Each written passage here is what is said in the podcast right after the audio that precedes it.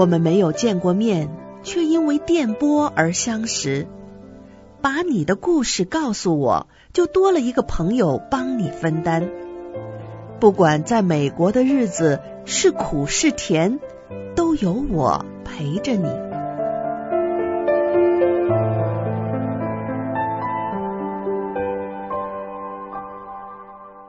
明明信箱，mailbox 明明 at gmail dot com。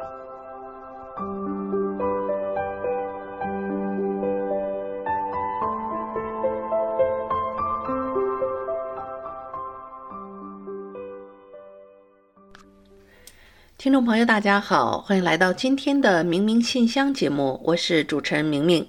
想要重复收听明明的节目，欢迎登录 YouTube 频道，搜索德州中文台来收听我们现场直播以及播出过的节目。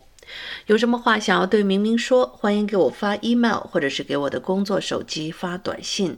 我的 email 地址是 mailbox 明明 @gmail.com，工作手机号码八三二八四七五三七二。在今天的明明信箱里，我们收到手机尾号是六二六九的听众朋友的短信。我们难得呢有一呃这个少部分很少部分的男性的听众会给我发信息啊。那么有一些朋友，呃，我非常感谢大家的好意，还有一些朋友对我长什么样子很好奇，可能会发过来一个信息，然后把自己的照片发过来说，我们可不可以交换一下照片？呃，很有意思啊。有时候我比较忙，可能没有及时的看短信或者是回复。呃，那么在德州中文台啊，我们的网页上或者是 Facebook 上，你大概都可以看到很多我的照片，所以我觉得交换照片就不必了吧。我们还是 focus 在我们的一些听众朋友真实遇到的一些难题和问题。那我所选择的在节目里播出的听众是，我觉得他们的问题属于。比较普遍，或者是说很多的听友可能会遇到类似的问题，这样的问题我们会在节目当中播出。那么至于一一部分更加小众的问题，或者是说有部分非常严重的呃这个心理疾病的，我都建议呢去直接去找心理医生，因为我们的情绪也会生病，我们的。精神世界也会由于一些气质性的改变而发生各种各样的情绪问题，所以当我们一个短暂的一段时间的情绪低潮啊就过去了的话，那么你不太用担心。我们大部分的人一辈子都是这样起起落落的，可是如果你沉浸大概有几个月的时间，比如说三个月以上，然后非常严重的这种失眠啊、抑郁啊，或者是一些严重的焦虑，你是需要去看这些有执照的，不光是心理医生，有一些叫做精神科医生。呃，由于年龄的增长，还有我们身体的一些可能营养素的缺乏，还有一些遗传因素的综合的原因，有时候会会造成我们的。精神方面就是生病了啊，就像我们身体器官会老化、会生病一样，我们的这个精神世界、神经系统也会受到各种各样健康因素的影响，发生各种各样的问题。这个时候，专业的精神科医生有时候可能给我们很少一点点的药物的治疗或者是辅助。你就可以一下子呃解脱掉那种沉重。我曾经跟一些这个真正有很严重的抑郁症的朋友交流过，嗯，那么他们在常年寻找帮助、寻求解脱得不到这个一个很好帮助的时候，最终啊、看到了这个心理医生和精神科医生。实际上啊、他们在服用一些药物以后呢，确实就是。那个重担的感觉一下子就轻了。可能虽然有一些药物会有一些副作用，但是跟你本身的抑郁症或者是精神问题的严重程度比起来，啊，那一些副作用是完全可以忽略不计的。所以做一件事情的时候，就是要这个分出轻重缓急。那么，在我们的状况恶化到一定程度的时候，你会觉得那一小小的副作用不算什么。可是，如果能够解救我们于危难之中，甚至有些人到了有这个轻生的这个危险和念头的时候，那一点点小小的药物的副作用啊，真的是无足轻重。所以我非常建议大家。在这种严重到这种程度的时候，不管是自己还是自己身边的家人，都要及时的带他们去看这些专业的精神科的医生，得到及时的帮助。那我在节目当中聊到的都是我们比较普遍的普通人所遇到的一些情绪的问题呀，我只是以一个朋友的身份啊，给予你一些作为一个不见面的朋友的一个关怀和问候。那么，在今天的这个节目里，我们收到手机尾号六二六九的听众朋友发来的信息，我基本上都是把他们断断续续的信息总结一下啊，基本的意思就是说，我是一个这个高知啊，这个这个受过高等教育的这个非常聪明的一个中国的第一代移民。那么来到美国之后呢，也是呃苦读书啊，那么书读的是很好，呃硕士也毕业了，也有一份不错的工作。那么由于自己的工作整天也是和电脑在打交道啊，然后就觉得自己生活圈子很小，呃偶尔呢这个看到公司大楼里啊电梯里也碰到一些让他觉得心动的女生，试着跟人搭讪呢，总是得到一个就是爱理不理的这个样子，或者是说。呃，这个完全呃对他没有兴趣。他说这让自己非常有这种挫折的感觉啊，说自己呢，按说我不觉得自己有多帅，但是我绝不属于这种呃这个外表属于很困难的这种类型。那还是说因为我是亚洲男士，他们不喜欢我吗？那他当然他说了自己对于女性的这个人种要求啊，并没有那么高。不一定非要是亚洲女性、中国女性啊，那么其他族裔的也可以。只不过呢，所有的女生都对自己不感兴趣啊，自己觉得心情非常的低落。虽然工作上自己还是非常的努力，也非常认可自己工作的能力和大脑的智力，可是，在感情的世界里就是一片的空白。呃，一个人在美国也是非常的孤单啊，不知道该怎么样去面对这个已经单身单棍这个单身的结过了很多年的这个现状，说是不是就要这样下去，一晃就奔四十去了啊？这有一种惆怅，我要做爹，我要做爹，好吧？呃，跟您开个玩笑啊，就是说。大概你的意思我非常的明白，这个是我们很多人一个共通的一个心理的状态。很多人，包括我自己在内，都不喜欢孤单，我们都希望身边有人陪伴。但是对我来讲，有时候我又非常需要一些呃这个单独的时间，一个人。不被任何人打扰，听听音乐，看看书，甚至就是足足的睡一觉，没有闹钟，没有孩子，呃，没有身边的人打扰你，我就睡到自然醒。这对很多成年人来讲，其实都是相当的奢侈。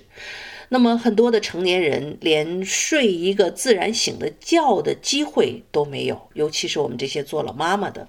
那么在生活当中，其实每个人都有。这个想要得到的事情或者是事物而得不到的这种遗憾，所以人生如果什么事情全都是完美，我们也就不会觉得这个所谓的完美是多么完美，因为人生不如意的事情十之八九，这真的是大部分的人一个的一个生活的状态。而且以我做这个心理节目和婚姻感情这么多年，近二十年的节目经验。你会发现，我们普罗大众谁都有高光的恋爱的时期，谁都曾经热恋过。可是你看看，五年、十年、十五年、二十年之后，这份感情还在吗？他们发生了什么样的变化？曾经的欢乐，曾经的爱慕，当年的情话，曾经的海誓山盟，都是真实的。可是今天的一切都是。花落随随风而逝，都是那么的无奈。这是大部分人今天所要面临的一个现状。所以，对于年轻人来讲，爱情感情并不是生活的全部。当然，一个人的一生没有一个家庭，或者是说你你希望能够体验把这一把做为人夫、为人父的。这个经验的话，那你还真的是一个人无法完成这件事儿。有时候我们就说，哎呀，能自己能干的事情，不要麻烦别人，对不对？结果现在就是单身的人越来越多了。那么实际上，婚姻这一件事情，我们还真的必须要麻烦别人，这必须是两个人。共同的一个决定，共同愿意组成一个家庭，共同都愿意去生育和养育一个孩子，所以这个共同的过程就是一个寻寻觅觅寻找的过程，也是一份缘分。当他来到的时候，有时候挡都挡不住。哎呀，我就跟你讲，我认识无数个朋友，心心念这辈子啊再不结婚，啊这这这这啊这个死男人啊，还有的说这些狗男女啊，还有人说这些变心的女人把我骗得怎么怎么。怎么样啊？这个这个甜甜言蜜语，现在这个分了手啊，连个这个电话的短信都不回啊，就就就这么无情无义。哎，每次骂的最欢的哈，下次哎呀，又又恋爱了，又又又要结婚了。好吧，好吧，我祝福你们，祝福你们有这个勇气啊，越挫越勇啊，屡战屡败，屡败屡战，这就是一种难得的人生的勇气。呃，那么说这些，你可能会说：“哎呀，明明啊，我这连连来战败的机会都没有，那你还没拉出去战一战呢，是不是？”所以跟你开个玩笑啊。呃，你觉不觉得有时候明明虽然没有跟你见面，但是我跟你交谈的方式就是这么一个严肃的话题，我也能跟你开开玩笑，是不是让你觉得也会豁然开朗，或者是莞尔一笑，就是这样一个轻松的交谈呢？所以我跟你说啊，像我这样的交谈的方式，我是从来不担心自己没有恋爱谈的，因为我会谈恋爱，我会跟人聊天儿，我会逗别人开心，我会逗别人笑。那我曾经在北京，已经离开北京这么多年了啊、到现在我还有几个，呃，常年 给我发微信早安晚安的这个曾经认识的朋友们啊，异性朋友们，其实我们并没有真正的交集，但是就是可能在一群人的聚会当中，我就会做我这个节目的工作的原因，我会格外关注有一些人明显看上去情绪低落。呃，每当这个时候，我这种知心姐姐的职业病就会犯了，我就会主动跟他讲话，我会跟他开个玩笑，逗他开心。呃，有一位哥哥就是这样，他后来我才知道，他当时呃是这个丈母娘可能得了绝症，快要去世，然后家里呢这个上有老下有小，这个老人在生病，呃，这边房子要买，然后呢要付这个巨额的呃医药费给这个他爱人的母亲。啊，等等等等各样的原因吧，孩子也是这事儿那事，所以就工作压力大，心情极其的不好。在一大群人的聚会当中，你就看到他这个脸阴阴沉沉，一句话也不讲，明显是情绪有问题。那么我我这种职业病就又犯了，就看出他不高兴了，所以就会主动啊，就问他一些问题，然后突然就跟他开一个玩笑，把他忽然就逗乐了，然后他就就哈哈哈哈大笑。然后就变得就是就是你能看到他情绪的感激，就非常感激我。他说：“你知道，明明前一刻在这么欢快的一大桌人吃饭的情况下，他说我就是在那个家里的这个烦事儿里，自己的愁苦当中出不来。那你一个笑话就把我逗得这个哈哈大笑，而且就人从那种。”那种状态就出来了，然后就释然了。就是人世间每个人都遇到各种各样糟心的事儿，他不耽误你去笑一下。那么这个逗他开心的人，就会让他觉得格外的难忘，也会非常的感激。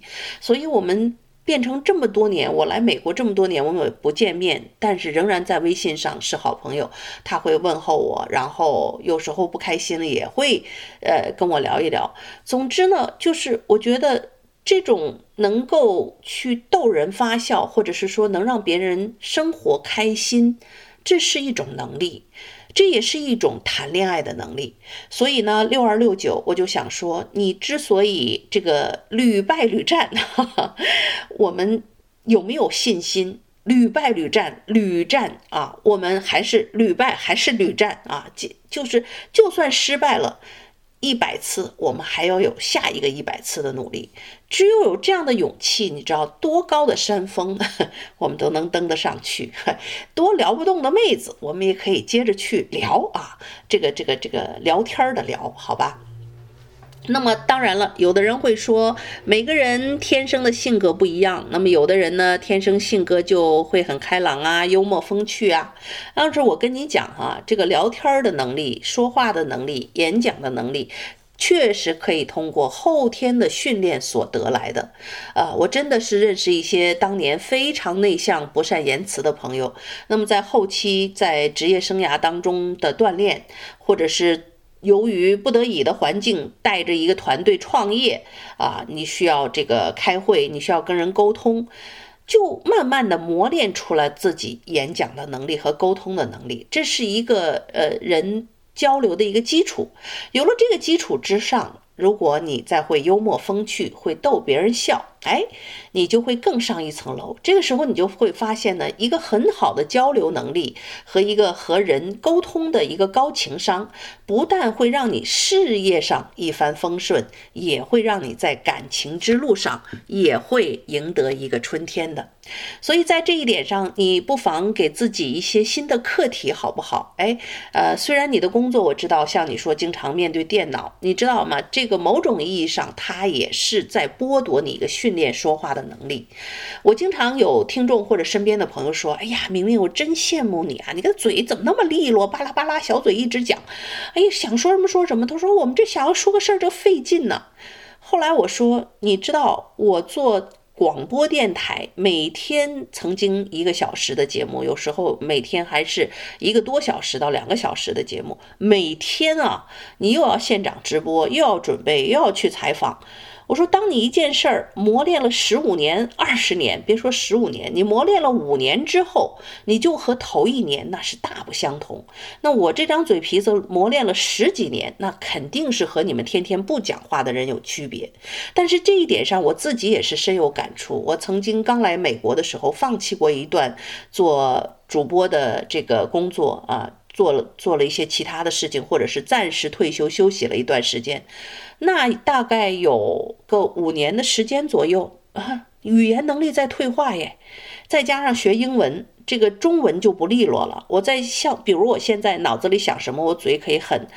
呃，无缝衔接的几乎就会表达出来。可是那五年之后，我突然发现，当我要表达一件事情的时候，我居然用中文说不明白。我说这件事情是中英文加在一起，然后英文有时候还要蹦一下这个词儿，还要想一想哪一个更确切。总之，就绝对没有像现在这么流利。所以这就是一个训练缺少的一个结果。所以呢，我的建议是六二六九，如果你真的想啊。改变自己，变得更加的幽默风趣。我觉得你既然是一个高智商，能够去拿到这个美国这种知名大学的一个硕士的能力，你的写作文的能力、你的思维能力、你的英文能力都不差。那么差就差在训练嘴的这件事儿上，和你与人交往的这个身体语言方面。你知道，你撩妹子。呃，我是个女生啊，我可以直接跟你讲，有些男生不是他说的什么内容的问题，而是这个男生第一次跟你聊天，你知道他在找你这个聊聊聊天啊，他想你就他对你感不感兴趣，我们女生一看就知道的哈，知道知道你对我感兴趣，可是。你这个人讲的这个话，我觉得无趣。咱们先不说你长得有多帅，咱只要没有帅成那个样子，女孩子会跟着追你的状况的话，呃，几乎普通的男生都是站在同一起跑线上的啊。咱们样样貌没有优势了，没有先天的优势，那么就靠后天的啊，给人的感觉，还有你的语言的交流能力。那你知道，除了你的语言交流能力，一个人的身体语言暴露了你大部分的个人讯息。电梯里你想撩个妹子，哎呀，我一看这个男生就身体僵硬，脖子耿直，两眼冒光，跟你搭个话呢，前不搭言，后不搭语。嘿呦，这种男生一看呢，你就觉得特别累，然后我们女生就不愿意跟这样的男生有有任何的交往，你知道吗？对于你越紧张，你就你就你的身体语言就是代表着我紧张，我紧张三个字都在你的额头上，啊，然后让人看了就觉得特累，你知道吗？这个时候你就不容易搭讪成功。相反呢，这个一看就是那种。咱不能说是海王啊，你也不要变成海王，就是这种非常轻松的。Hey, what's going on? Oh, yeah, you look great this morning. 啊，今天早上你这看上去很棒嘛。Oh, I like this color. 啊，又这个有有有有 purse color so pretty. 就就夸奖一下女生啊，然后就非常不经意的，你也不要特意要问人家电话。你有点耐心呢，咱们埋伏着点好不好？你既然是一个楼里的同事，你很有可能会同一时间再次会遇到他。那么这个女生呢，你如果真的在电梯里遇到了同一个这个办公大楼里，你对她要感兴趣，你要留意一下她是跟你相遇的那个电梯的时间是几点钟，然后那个女孩子是在电梯的几层下的楼梯啊，下的电梯。如果说你你的楼层低，比如说你的楼层是四层。她呢？你看她摁一个八层，哎，你就知道是八层了。如果你看，就比如电梯里早上人特别多，叭叭叭，别人都摁了，你搞不清楚他这个到几层，你就假装在低头看手机，你就到了四层，你该下的时候你不下，你就一直。坐上楼，哎，咱也不是尾随，你最起码知道他是八层下去了还是十二层下去了，你大概其能够知道这妹子在哪一家公司工作，你总得有点脑子吧？你不能光是高智商搞电脑去搞什么这个学业去，你追个妹子你怎么，你得知道人家干什么的，对不对？然后呢，这个妹子，你知道，比如说她在八楼上班，你哪天没事儿，你就反正是一个楼里午休的时间，你拎杯咖啡就上八楼去转悠去，你弄不好就余光就能。扫到他这个，因为现在很多办公室那个窗户都是玻璃的，你就能看到他在哪家公司，或者你大概其扫一眼，你就能够看到，比如说八楼，有的公司很大，一层楼就一家公司，那你就知道他在哪家公司上班了。有的时候一层楼呢，比如说有两三家大的公司，你歘扫一眼，大概这三家公司你就先记下来，回头哈回家你就 Google 上一搜这三家公司，楼上楼下的你一搜这公司名字，你就能上。上这公司网站上去看看去了，看看这公司是干什么的，再看看有的公司网页有那个 employee 的介绍，就是这个公司人员的介绍。你弄不好啊，一打开那公司网页，你一下就看见你心仪的女生的照片了。她比如说你会知道她哦，她是人力资源部的什么什么，或者她说做做市场呃呃 sales 或者是公关部的什么。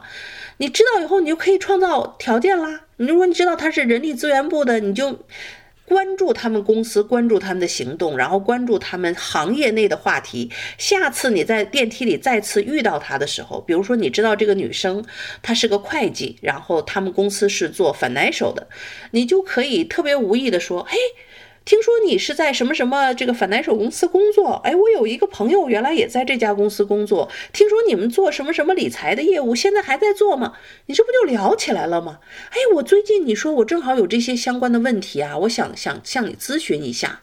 啊，不知道你你今天还是什么时间有没有空？哎，我们聊聊这个业务的话题。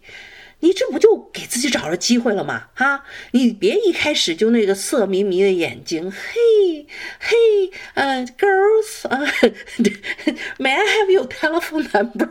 哎呦我的天哪，你你直接就没戏，好吧？咱们就一开始正常一点，像一个交流，你要创造接触的机会。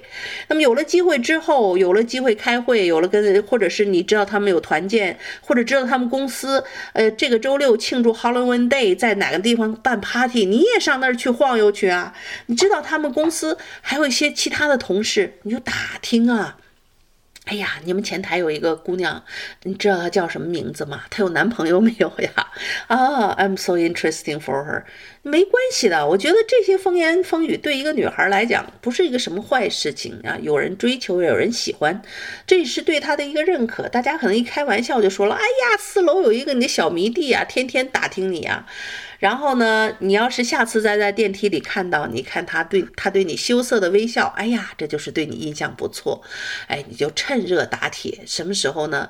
这个时不常的赶上什么什么节日啊，你就送一小束花上上去啊，不写名字也可以呀，就这这这种神神秘秘的，偶尔一朵花，那姑娘可能就会很好奇，谁给我送的呀？你这这忍着得有耐心呐。啊别这个想想这个一下子就怎么样，你得有点目标，不能这个妹子也喜欢，白人妹妹也喜欢，那韩国妹妹也喜欢，这这变成海王了不行。所以呢，这个虽然大片撒网，要重点培养，看到你喜欢的这个女生呢，该追就要追一追，该动脑子动脑子，然后去背点笑话，背点美国的笑话。你要追的妹子是哪国人，他们的背景笑话你就背一点去，下次见着她，就算有点笨拙的说这个笑话，逗她笑一笑嘛。好不好？女孩一笑，哎，这个心情舒畅。这就是你给别人提供的情绪价值。你知道，我们女生找男朋友或者是老公，总要有一些价值吧？我要是一个人过得比跟你在一起还开心，我要你干什么呀？你要么就是大款，你能带我出去旅游，能给我买钻石，能给我买珠宝，给我买房子，给我买漂亮车，这些咱要没有，你说你能给对方提供什么？陪伴呐，忠心呐，爱慕啊，逗我笑啊，给你做饭呐，关怀呀，这就是情绪价值。所以你第一呢，在本职工作上努力工作，努力赚钱，争取让自己迅速进入这个中产阶级，有房有车，可以养家养孩子，是一个呃标准的好父亲的这个资质，你先要够。第二呢，这个在在。第一是努力赚钱，第二呢，就是让自己增加自己的情绪价值，给对方能够带来这种信赖感觉、温暖，能逗对方笑啊，能让对方开心，你知道吗？这就是情绪价值。有了这。金钱价值和情绪价值，如果这两项你都有，你再愁找不着女朋友，那一定是女孩子们眼睛都瞎了啊！那时候你要该出去追求，就要主动出击，因为你主动出击追到的女孩是你自己喜欢的。那么你在那儿坐着等着，等你都变成金豆子了啊，自己有房有车了，然后主动出击的女孩，人家看上你了，把你给追到手了，你就这个不小心就从了，哎，也能过。可是呢，总没有追到这自己喜欢的心仪的女生那么开心和幸福。自己第一眼看上的女生，就算日后吵架呀，也会有别扭。可是。终究第一眼看上他的时候，有让你心跳的感觉，这也算是感情的一个很好的基础吧。也就是说，与其让别人倒追你，或者是你变成被别人挑选的对象，还是自己主动出去出击，挑选自己喜欢的女人，这才是一个相对比较容易快乐和圆满的人生吧。好吧，呃，明明就给你出这点馊主意哈，工作努力，生活呢要变得有趣。增加一点各方面的兴趣爱好，聊天呢，一些 common sense 的事情就好聊了。吃的大家都喜欢，哪有好吃的？什么餐厅好？菜怎么做？你研究研究这些事情跟女孩讲啊。但是有的女孩呢怕胖不敢吃，那你讲吃就讲不通了。那就哪有好玩的哈？哪有好看的？哪有什么兴趣？还有狗啊，狗狗呀，这些宠物啊，很多都是如果她养宠物，她也会很喜欢。所以你你要让自己的生活丰富。富起来，然后呢，才能够有谈资，才能够有你提供给别人的情绪价值，好不好？好了，六二六九，希望你能够及早脱单啊，要有耐心，这是一个漫漫的长征路。明明姐姐等待你的好消息。好，听众朋友，今天的明明信箱就到这儿，和你说一声再见了，我们明天同一时间再会。